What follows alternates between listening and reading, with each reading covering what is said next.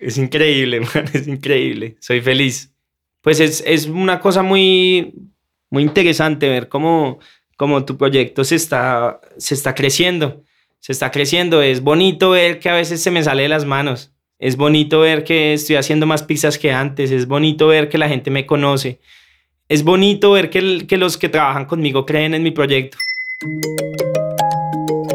Bienvenidos a Margarita la Soberana, yo soy Carlos Pimentel, sígueme como arroba Carlitos Telling, y este episodio es sobre alguien que ama la pizza sobre todas las cosas. Pero antes, un anuncio importante. Estoy a pocas semanas de culminar la vaca online o crowdfunding que hice para financiar los próximos episodios del podcast. Ya muchas personas se sumaron y están disfrutando las recompensas que obtuvieron por apoyarme.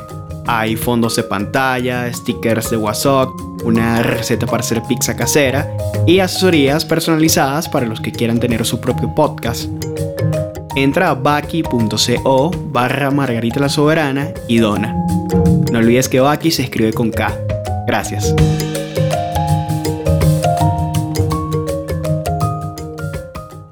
Creo que ya puedo contarte uno de mis más grandes sueños, comer pizza en Nápoles. Así como un musulmán debe ir a la Meca al menos una vez en la vida, salvando las diferencias, los fanáticos de la pizza deberíamos visitar la ciudad italiana en la que algún genio inventó nuestra comida favorita. Si sigues Margarita la Soberana desde el inicio, sabes que en varias ocasiones he hablado de la pizza napolitana. La conozco de la A a la Z, pero no la había probado. Siendo sincero, mi primer encuentro con esta pizza no fue planificado todo lo contrario, pasó inesperadamente. Era miércoles, a las 2 de la tarde debí encontrarme con un invitado que nunca llegó al lugar donde lo cité, después de haberme confirmado el día anterior. Así que con los equipos listos para grabar, recordé que a unas cuadras hay una pizzería que prepara pizza napolitana. Los contacté y 30 minutos después estaba caminando hacia el Parque Lleras. Así conocí a Leonardo García, chef de Pizzaiolo y una persona que vive para hacer pizza. De compartir eso con, con, con, las, con los demás, independientemente de... Yo quería ir a Foo Fighters. Sí, Yo no pude. por la estabas trabajando. Yo no puedo. O sea, yo me he perdido muchas cosas en la vida. Muchas cosas en la vida. Por sacar adelante esto. Y, y cuando estaba en los cruceros y cuando estaba en Australia y yo miraba los conciertos que hacían en Colombia, yo decía, mierda, me estoy perdiendo la vida. Pero yo creo que de eso se trata de, de, sacrificar un poco para que en unos años ya no tengas que hacerlo más. Y también, y también no, no solo por uno mismo, sino por los demás, porque estás prestando un servicio. Cuando yo me voy de vacaciones, la gente me escribe, cuando vuelvo me dicen, man, ¿por qué te fuiste? Te extrañamos. Y eso tiene mucho valor para mí.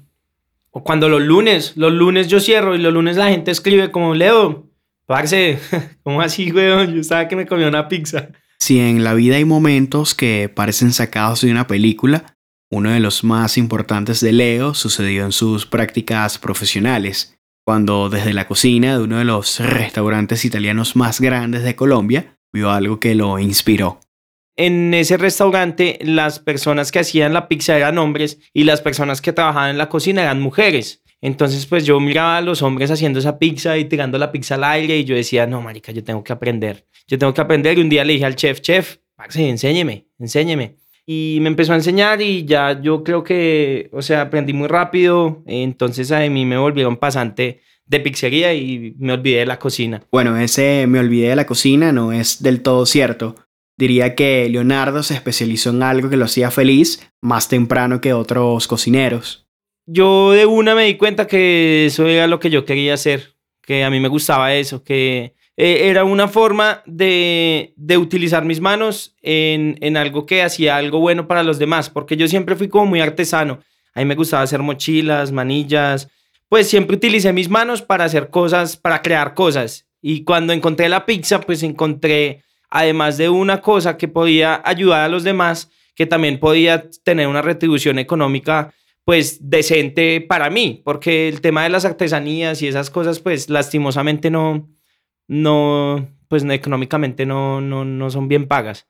Entonces, pues corrí la suerte que encontré la pizza, me encantó, me gustó Y después de eso ya no, pues no he podido dejar de, de hacerlo. Como que la vida misma me, me vuelve y me pone haciendo pizzas. La, he tratado de cambiar de profesión y no, no he podido. Leo soñaba con tener su propia pizzería, así que después de ganar experiencia en cruceros, se fue a Australia, un país donde podía capitalizarse más rápido, trabajando igual de duro. Sí, pues yo desde que obviamente trabajé la primera vez, yo ya teniendo el conocimiento siempre quise tener una pizzería. De hecho, con mi papá teníamos el proyecto de hacerlo pues como, como un proyecto familiar. Eso no se dio, eso no se dio, pero yo siempre quedé con la espinita. Y vino a ser en Australia que, mm, que empecé a ver que pues podía ahorrar dinero suficiente como para, para montar un negocio. Cuando estuve en Australia, yo tuve dos trabajos. Uno de los trabajos era en una pizzería que era como muy el estilo de Domino's Pizza, eh, con un horno de cadena, eh, la masa gruesita. Y por, las no, y por las mañanas yo trabajaba en una pizzería eh, que era como más estilo italiano, pues estilo pizza napolitana. Y trabajaba con italianos y el horno era de leña. El horno era de leña y, y no, yo dije que, que eso era lo que yo que tenía que hacer en Colombia. La cocina es un trabajo muy físico, especialmente la panadería. Por ejemplo, un saco de harina como los que compran en las pizzerías pesa 50 kilos, una carga que no aguanta cualquiera, pero a pesar de los pesares, Leo seguía haciéndole. Yo siempre me mantuve como muy, pues muy contento. La verdad es que pues ver tanto dinero me, me motivaba mucho a seguir creyendo en el proyecto. Em, tuve una época que empecé a tener dolores de espalda bastante fuertes. Preciso en ese momento, pues ya faltaba muy poquito para que yo terminara los dos años. Y en una de las pizzerías decidieron, pues que ya, que me iban a reemplazar. Porque pues yo ya me iba a ir, ya se me iba a vencer la visa, entonces ellos decidieron cambiarme o sea, lo cual, lo cual fue como anillo al dedo, porque yo ya no podía más, yo ya no podía más con los dos trabajos. Y pues trabajar 13, 14 horas diarias, 6 días a la semana, pues te empieza como a, a, mm, pesar un poco. Eh, pero nunca, emocionalmente, nunca, pues nunca perdí la fe, nunca perdí la fe. Además que Australia es un lugar muy bacano, eh, hay playas, entonces uno puede como, pues cambiar el cassette muy fácil, o sea, es como puedes relajarte muy, muy fácilmente. Seguro has visto que algunos pizzeros estiran la masa lanzándola al aire. Es como si estuvieran haciendo malabares. Ese método originó un deporte llamado pizza acrobática y Leo es un duro en esto. De hecho, en Australia ganó el segundo lugar de una competencia mundial. La pizza acrobática es como la parte más artística de la pizzería, pues como la, es como la parte que uno puede disfrutar más como pizzero. Yo me inscribí en un concurso en el Campeonato Mundial de la Pizza en Australia y tuve ocho meses para practicar. Pues yo igual teniendo los dos trabajos, trataba de sacar cualquier espacio que tuviera para, para practicar. Y viendo videos, viendo otra gente jugar y así, eh, pues logré mejorar mucho, mejoré mucho y pues eh, me pude ganar el segundo puesto. ¿Se imaginan la cara de sorpresa que tenían los italianos que compitieron contra él? Seguramente sí, seguramente sí, los italianos son un poquito egocéntricos en ese tema, eh, entonces de alguna manera seguro sí. Pero por eso mismo yo me motivaba tanto a practicar y a, a ir allá a representar a Colombia y a decir que pues somos buenos, que los colombianos hacemos cosas importantes. Diez años después de aquella imagen del pizzero estirando la masa en el aire, Leo consiguió lo que tanto había querido, tener su propia pizzería en Medellín. El día uno fue chévere porque había mucha gente que estaba esperando a que abriéramos, entonces ese día nos fue súper bien. Pero sí hubo un lapso de tiempo que se sentía incertidumbre, mucha incertidumbre, no nos conocían, la gente pasaba mirando como, como, ay, estos quiénes son, qué están haciendo. Entonces sí hubo un lapso que era pues como, como ese sentimiento de preocupación, como de no saber qué va a pasar. Pero yo desde el primer momento, o sea, incluso desde antes de montar la pizzería, yo siempre tuve como en la cabeza que iba a funcionar. O sea, ni siquiera como que me forcé a pensar que iba a funcionar, sino que yo sabía que iba a funcionar. O sea, yo sentía que mi pizzería iba a ser reconocida y que la pizza iba a ser buena. Entonces, yo sabía que la pizza iba a ser buena, me la tenían que comprar. O sea, la pizzería se llama Pizzaiolo, es porque yo quiero que la gente empiece a valorar lo que es un pizzero, lo que es un cocinero, un panadero. Entonces, por eso le puse el nombre de Pizzaiolo, porque es, es una persona que es un profesional en lo que hace. O sea, es, es como el gentilicio que utilizan los italianos para, para decir que somos pizzeros. Pizzaiolo es una pizzería diferente. Su propuesta es napolitana, lo más auténtica posible. ¡Mamma mía! Al principio esto fue un problema porque los clientes no estaban acostumbrados a una pizza con unas características tan particulares. Apenas yo abrí tuve muchos problemas con eso porque se me acercaban a la barra a decirme que la pizza estaba cruda.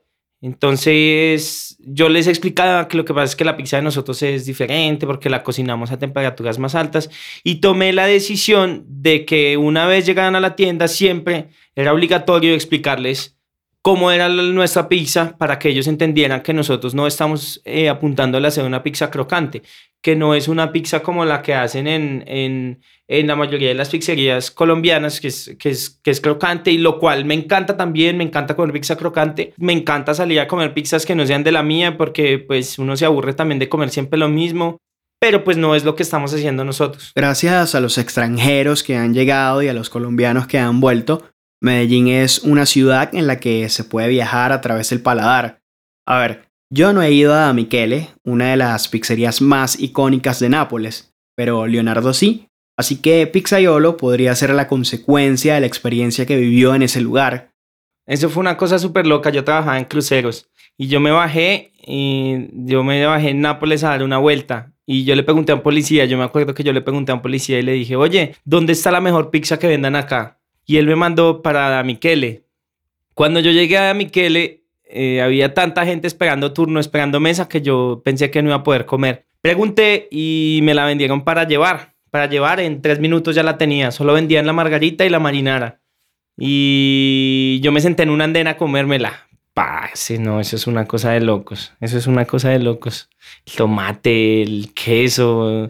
No, eso es una cosita de locos. Era tan bueno que yo cada dos semanas llegaba a Nápoles en el barco y siempre que bajaba en Nápoles, bajaba, cogía el metro, me bajaba en la Plaza Garibaldi, caminaba hasta Michele, me comía mi pizza y me volvía a trabajar. O sea, no, no quería hacer nada más que, que comer pizza allá. En comparación con otras pizzas, el sabor de la napolitana es más sutil. Se puede percibir mejor el sabor de la masa, la salsa, la mozzarella y la albahaca.